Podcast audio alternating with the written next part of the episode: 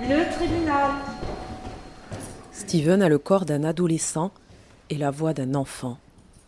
Crâne rasé, tête baissée, les mains enfoncées dans les poches, son masque est trempé des larmes qu'il ne cesse de verser depuis deux jours.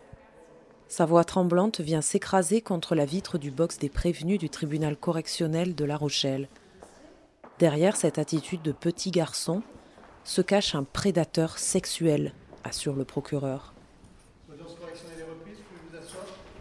Le 10 mai 2021, Steven a traîné une cliente d'un supermarché dans un buisson et l'a sexuellement agressée.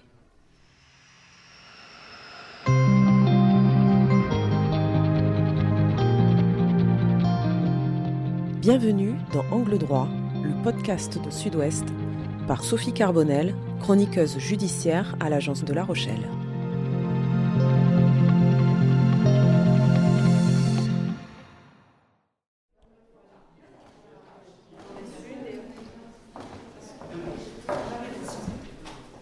Elle n'avait rien demandé, Mathilde. Elle n'avait même pas fait attention à ce jeune homme de 26 ans qui faisait la manche à l'entrée du magasin Lidl.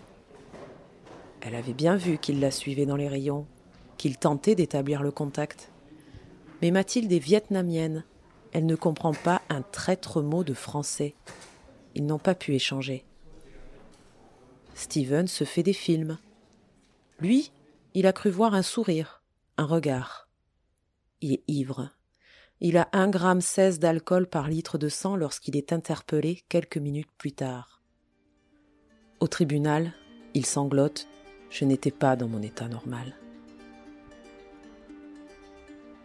À la sortie du magasin, sur le parking, il attrape violemment Mathilde par le cou, la fait tomber à terre et la traîne vers un buisson sous les yeux médusés des passants. Depuis sa voiture, une cliente du Lidl klaxonne, alerte les gens présents sur le parking. Mathilde crie de tout son souffle. Tout va très vite. Steven soulève la jupe de la jeune femme, lui touche la poitrine avant d'être maîtrisé par des témoins, puis remis à la police. Je ne voulais pas lui faire de mal, assure-t-il. J'ai mal compris.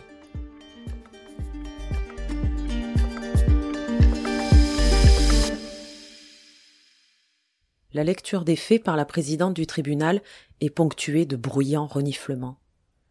Steven se retrouve pour la première fois placé en garde à vue, menotté.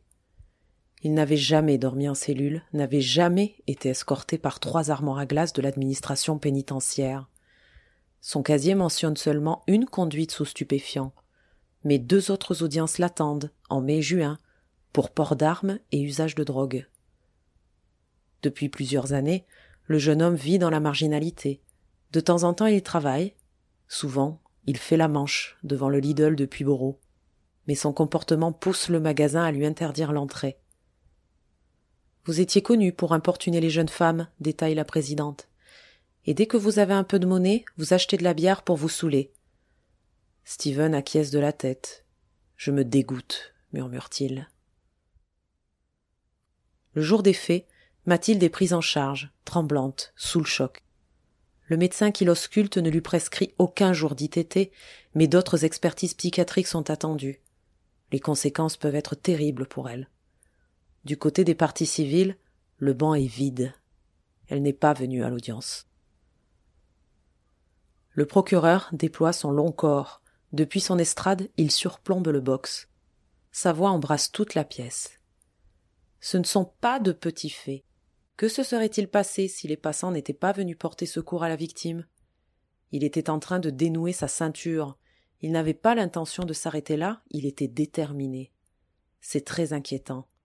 Son comportement rappelle celui d'un prédateur sexuel. Ce n'est pas la première fois qu'il importune les jeunes femmes. Le risque de récidive est grand. Il est SDF, sans emploi, il n'apporte aucun élément rassurant. Il requiert deux ans de prison ferme assorti d'un suivi socio-judiciaire strict pendant trois ans. Steven regarde ses baskets, dont on a enlevé les lacets. Il écoute son avocat tenter de le sauver, au moins un peu. Il n'est pas dans le déni.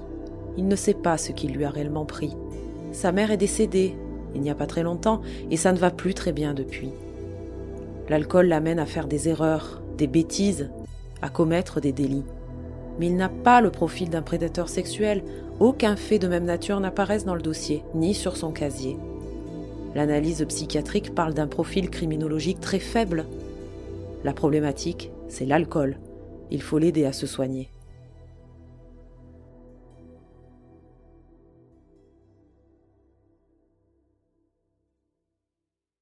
Steven a arrêté de pleurer. Il attend sa sentence. Il encourt sept ans de prison. Il est condamné à quatre mois de détention et huit mois de sursis probatoire pendant deux ans. Son nom va être inscrit sur le fichier des auteurs d'infractions sexuelles ou violentes. Il devra régulièrement informer les autorités de son adresse, s'il en a une.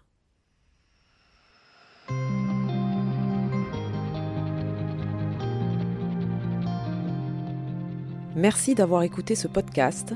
Vous pouvez retrouver tous les épisodes d'Angle droit sur le site internet sudouest.fr ou sur la plateforme de votre choix, YouTube, Spotify, Google Podcast et Apple Podcast.